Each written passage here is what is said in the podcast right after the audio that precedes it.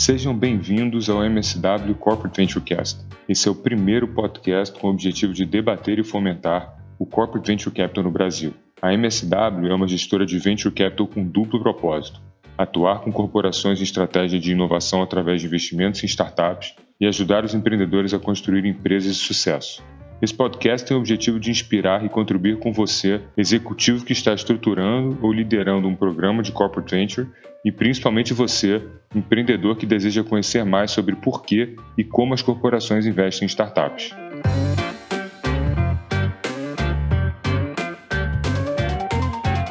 Bom dia, boa tarde, boa noite para você que está nos ouvindo. Estou aqui em mais um episódio do MSW Corporate Venture Cast.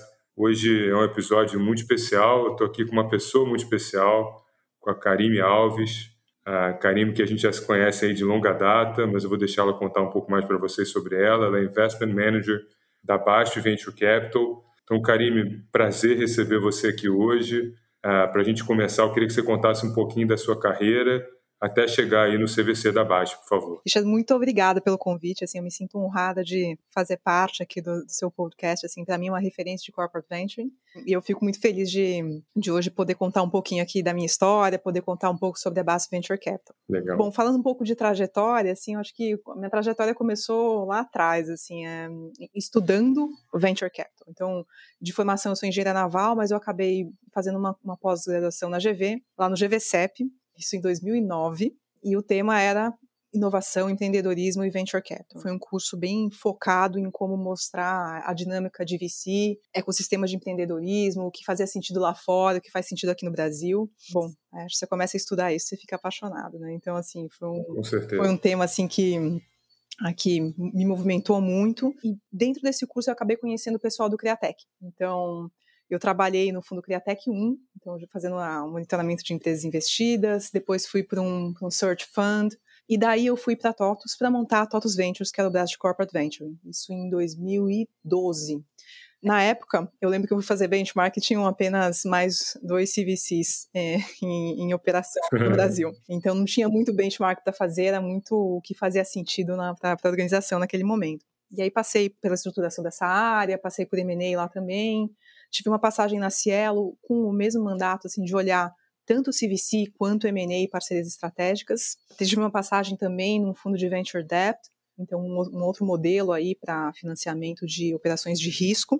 E, e, hoje eu faço parte da Bass Venture Capital, representando a América do Sul. Caramba, você estava nos primórdios lá do, do Corporate Venture e, e, do Venture Capital. No Criatec é provavelmente, é, é, acho que é o que tem de mais pioneiro no, no venture capital no Brasil. É, é, é raro.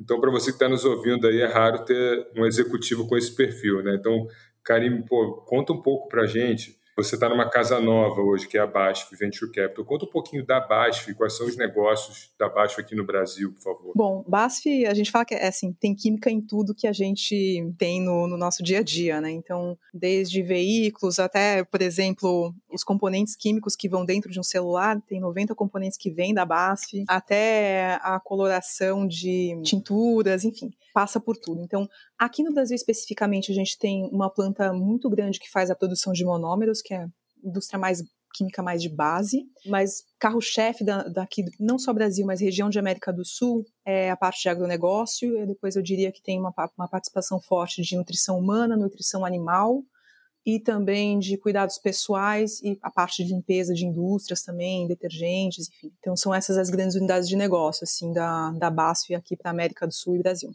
E agora me fala um pouquinho da BASF Venture Capital, né? Quais são as as verticais, em que estágio, tamanho de ticket. Fala, conta um pouquinho disso, por favor. Vou te contar um pouquinho da história da, da Bass Venture Cap. Melhor ainda, comece pela história. Que a história é bem interessante, assim, quando a gente começa a olhar a CVC, acho que cada empresa tem sua história. A BASF, ela começou com a iniciativa em 2001. Então, iniciativa bem pioneira, assim, focada na, na Alemanha, né? Tudo foi feito com capital proprietário da BASF, né? Então, assim, era um capital dedicado para fazer esses investimentos de VC esses mandatos sempre foi renovado ao longo do tempo com algumas boas saídas, com o retorno estratégico que a gente acabava comprovando para a BASF.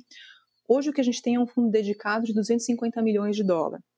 É, a iniciativa aqui focada em Alemanha, ela tem um olhar global, né? Então, e a gente entende que para fazer negócios em cada geografia, a gente precisa ter equipe dedicada em cada geografia. Então, hoje a gente tem equipe em China, aí tem Alemanha, Dinamarca, Índia, Estados Unidos e aqui eu cubro a América do Sul. Os tickets de investimento vão de 1 a 5 milhões de dólares, então é o que a gente coloca como Series A Series B, mais inicial, assim.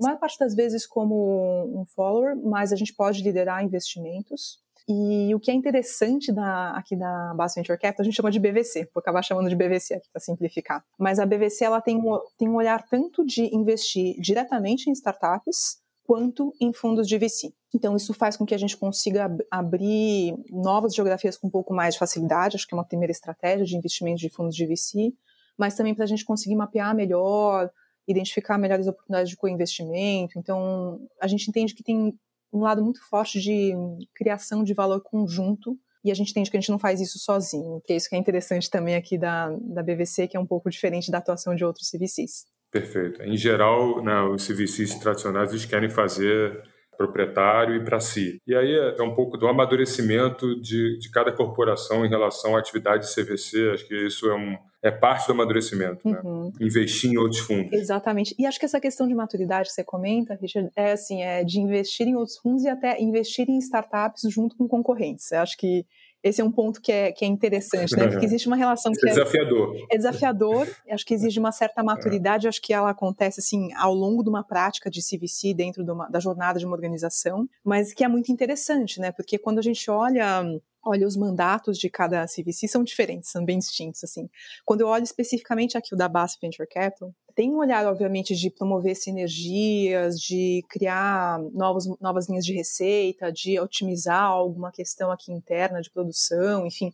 Tem esse olhar, que acho que é um pouco mais aplicável para a maior parte dos CVCs, mas tem um olhar que é de criação de novos mercados mudança de dinâmicas. E, e, e, aí tem um, algo que é muito, acho que tem uma, reside uma beleza enorme do CVC, né? Porque como é um, são braços independentes, e aqui pela a BVC ela, ela, é extremamente independente, porque a gente até responde para o conselho da BASF, não está nenhuma unidade de negócio, isso permite com que a gente olhe não só os próximos cinco anos, mas para daqui 10, 15, 20 anos, o que, que a gente imagina que é o futuro da BASF e como é que vai ser o mundo no qual a BASF vai se incluir. E dito isso, assim, tem questões muito grandes, assim, de, bom, a disrupção de, de novos mercados com a adoção de tecnologia, como fica o mundo com todas as questões de ESG, então, tem umas discussões bem interessantes, assim. Acho que, que pelo fato de não olhar só o curto prazo aí, e aí o curto prazo quando a gente fala indústria química, assim, cinco anos, mas olhar muito além. Qual o mundo que a base vai estar e de que maneira a gente consegue influenciar positivamente esse mundo. Muito legal.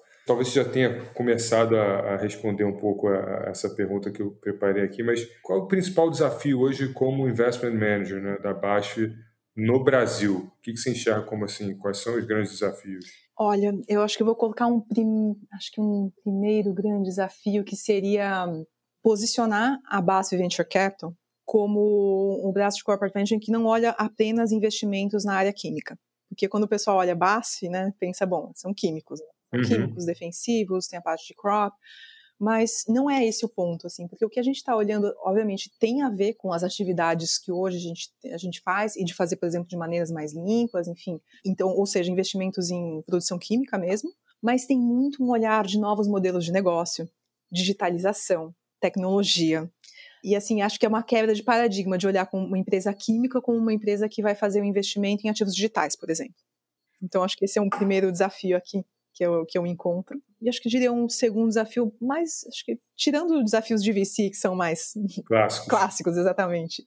Mas acho que um grande desafio é como é que a gente faz essa promoção de sinergias estratégicas. Hum. Nem, não é trivial, que às vezes envolve alguns conflitos de interesse, então aí são dois chapéus, né, como BASF Venture Capital e também como BASF, empresa mãe matriz.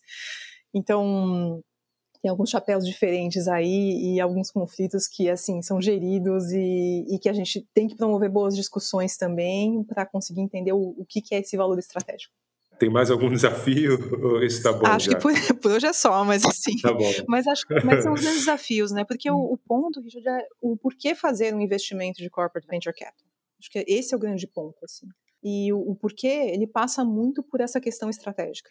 E tá, legal, passa por essa questão estratégica, e aí o primeiro desafio que eu te falei, que é, são questões mais digitais, adoção de tecnologia, fazem com, essa, com que essa discussão estratégica seja muito mais rica, interessante e conflituosa até. Perfeito. Bom, quão importante é a atividade de Corporate Venture Capital dentro da jornada de inovação da BASF? Né? Como é que, por exemplo, o CVC conversa com, com a área de P&D? Eu acho que tem algumas interações assim interessantes aqui dentro da, da BASF. Eu acho que discussões diretas com, com as unidades de negócio aí que têm suas unidades de, de desenvolvimento, então elas necessariamente passam por uh, qual tipo de tecnologia está sendo desenvolvida, se existe algum acordo de colaboração com alguma startup, de cooperação e desenvolvimento, por exemplo. Então, a gente passa por isso, tanto para avaliar uma startup que a gente leva para essas unidades de negócio, quanto alguma que vem delas. Então, assim, tem uma troca muito rica com os times, tanto de desenvolvimento, de marketing, das unidades de negócio. Então,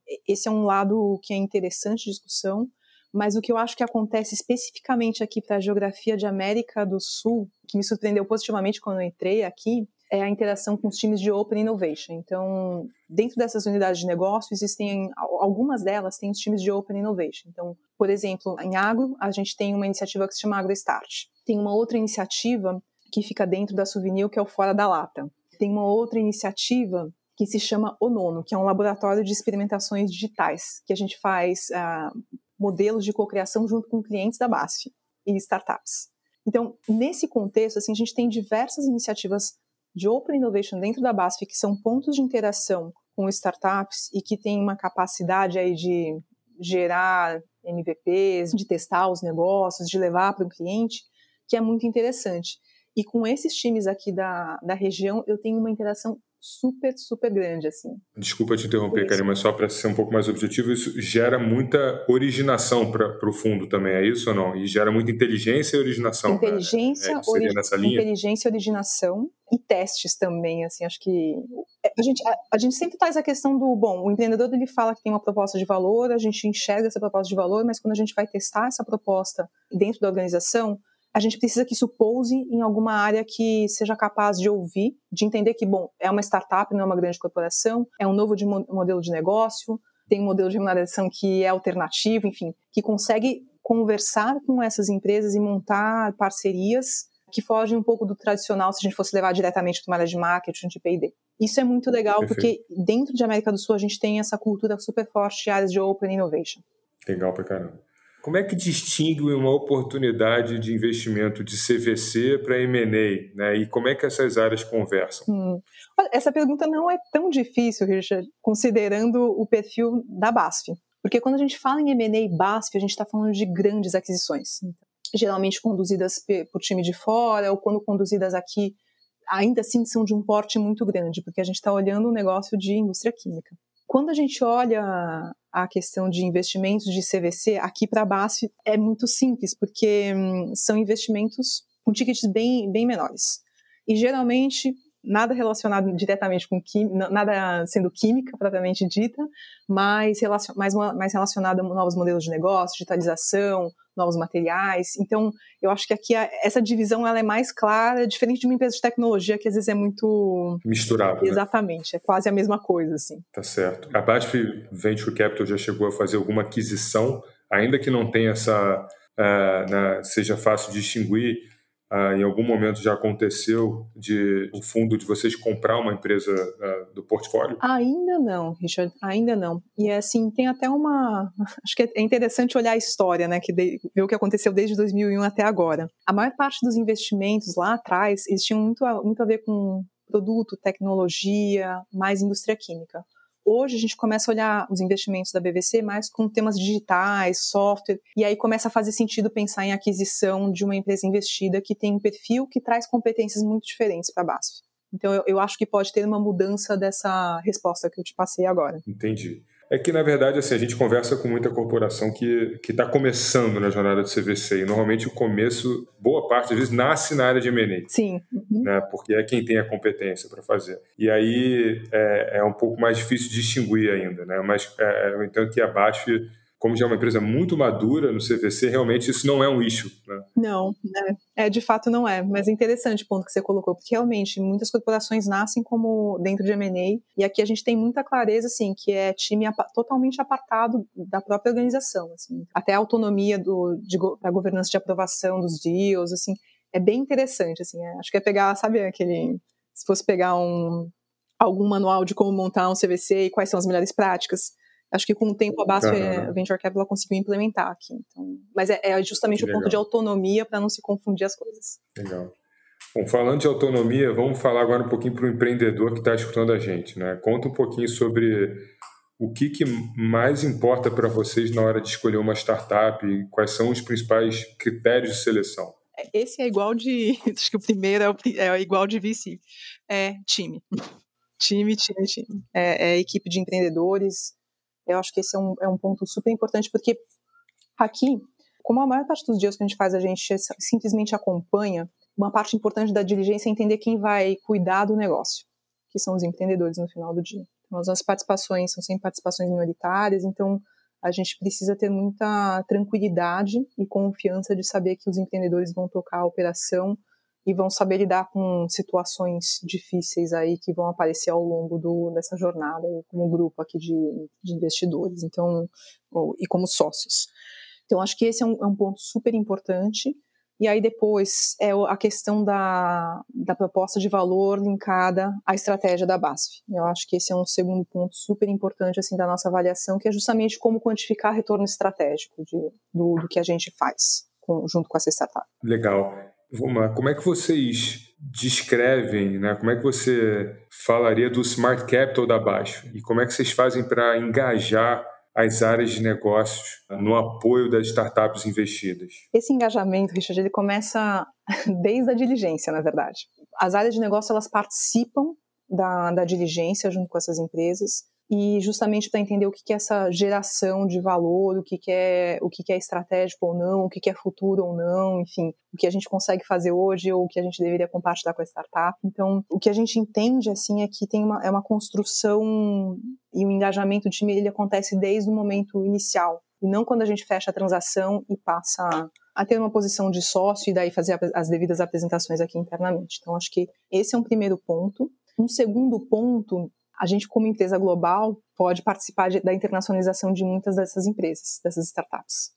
Então, acho que esse é um ponto importante e tem uma comunicação muito forte entre times globais e regionais, das, e, e também entre regiões. Ou seja, então vocês, né, como parte do Smart Capital, vocês ajudam as empresas que vocês, investem, é, que vocês investem a se internacionalizar. Exatamente, exatamente. Essa é uma das nossas teses aqui. E acho que também ela, isso acontece, muito pelo fato da gente engajar também times de fora do nível global para fazer a avaliação dessas empresas durante diligência que passa aqui na região é como se estivesse passando também por uma aprovação global para entender o que faz ou não sentido. Vocês costumam sentar no conselho das investidas, normalmente? Um, se tem espaço para isso, sim, mas eu diria que isso não é um impeditivo para a gente entrar ou não. A gente acaba entrando, na, dependendo do porte da rodada, enfim, a quantidade de investidores. É, às vezes tem espaço para isso e a gente gosta, porque é uma maneira da gente ter mais interação com as startups, trazer a nossa visão e aí também conseguir fazer com que esse trazer essa parte smart do capital,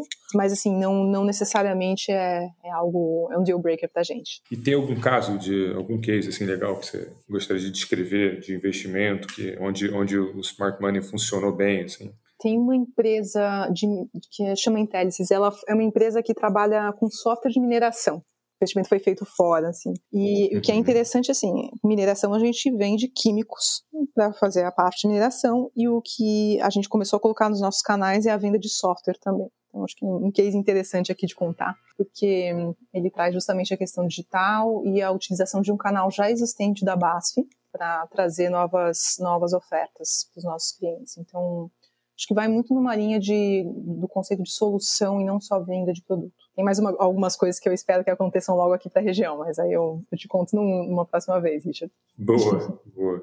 Vocês chegam a medir o retorno estratégico? Se sim, né, quais são as principais métricas? É interessante, assim, porque ela, não são métricas tão quantificáveis, né, quantitativas, uhum. eu diria assim, né?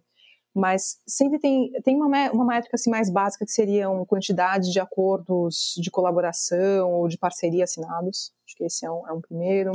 Receita adicional gerada para a BASF seria um segundo. Mas a gente sempre olha o quanto que a gente consegue tangibilizar em termos uh, de parceria. Acho que esse, esse, é, esse, é, o principal olhar que a gente tem. Entre a startup e a BASF. Exatamente. Né? Entre startup e BASF. Me passa um pouquinho da sua percepção, né? Hoje, assim, existe ainda um, principalmente para aquelas empresas que estão começando, sobre o que priorizar, né? Retorno estratégico, retorno financeiro. Falar um pouquinho disso, seria legal também. Ah, é um bom ponto. Assim, acho que retorno financeiro ele tem que acontecer como default. Assim, nenhuma área de CVC ela se mantém se não, não trouxer um retorno financeiro. A questão é o acordo de qual é o mínimo retorno necessário para fazer um teste de um instrumento que é tão sofisticado como o CVC. Né? Acho que esse que é o ponto. Assim, é, é extremamente sofisticado, é algo novo para as organizações e, e, assim qual que é o acordo do retorno mínimo necessário para que essa iniciativa ela permaneça. Acho que esse é um ponto importante e do ponto de vista estratégico acho que varia muito de setor para setor. Então, tecnologia, mais fácil de quantificar. Aí, quando a gente começa a olhar para setores mais tradicionais, como química, acho que é um, é um pouco mais intangível, às vezes é muito mais um posicionamento de marca que se coloca uhum. como digitalização, como disrupção de, de, de, modelos de negócio, de mercado, enfim. Então, acho que tem esse olhar aí de, que depende muito da, da indústria, né, de segmento que cada empresa se posiciona.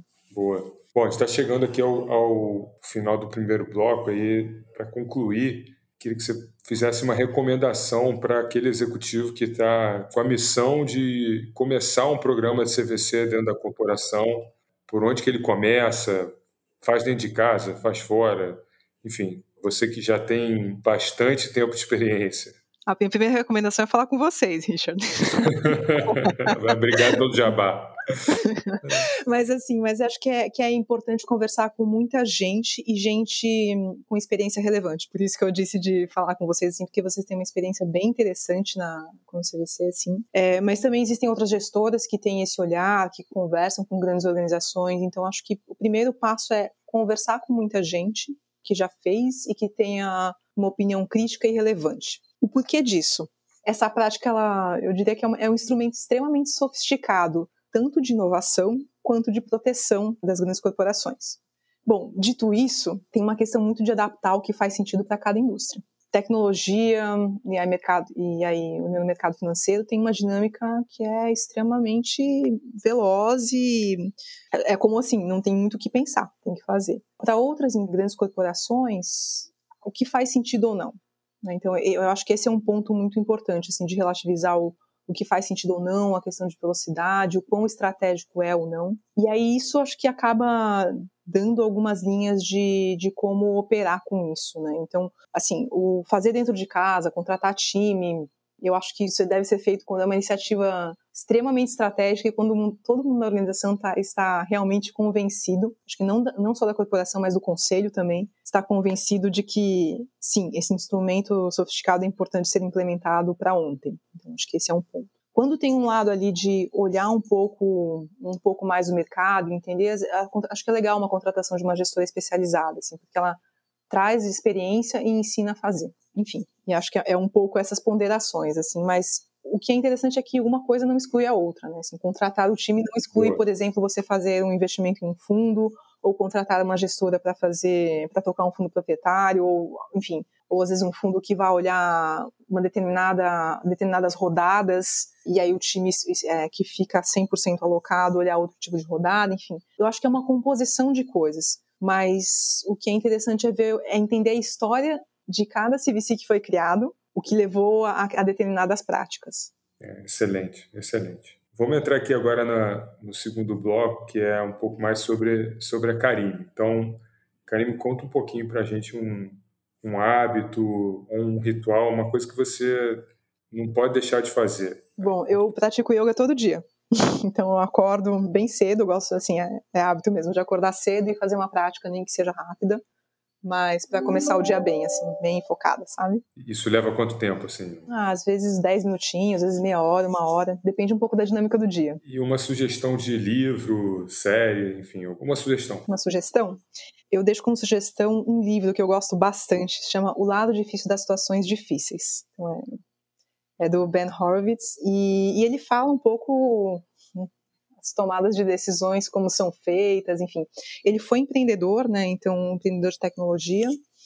E, e depois, enfim, montou um fundo de VC. E o que é interessante, assim, é, é, é olhar tudo que não deu certo e ele conta muito como foi a jornada dele. Então, como foi tomar uma decisão difícil de demitir um amigo, como foi tomar uma decisão difícil de segurar a venda da empresa para encontrar uma melhor saída, enfim, um múltiplo melhor. E aí, assim, eu não vou contar muito do livro, porque acho que vale a pena todo mundo ler. eu adoro esse livro também, o Case do Netscape. É muito bom, é muito bom, é muito bom.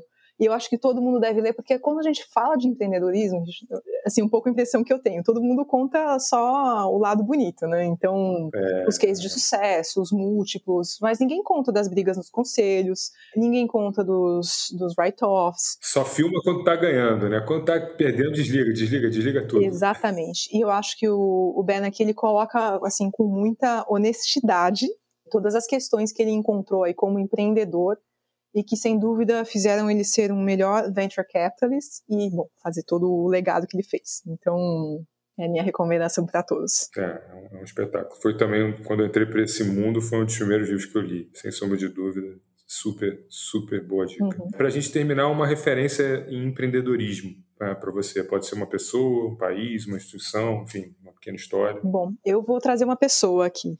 E é uma pessoa que eu conhe acabei Boa. conhecendo na TOTS, que é o Laércio Cosentino. E para mim, assim, é a referência de empreendedorismo, assim.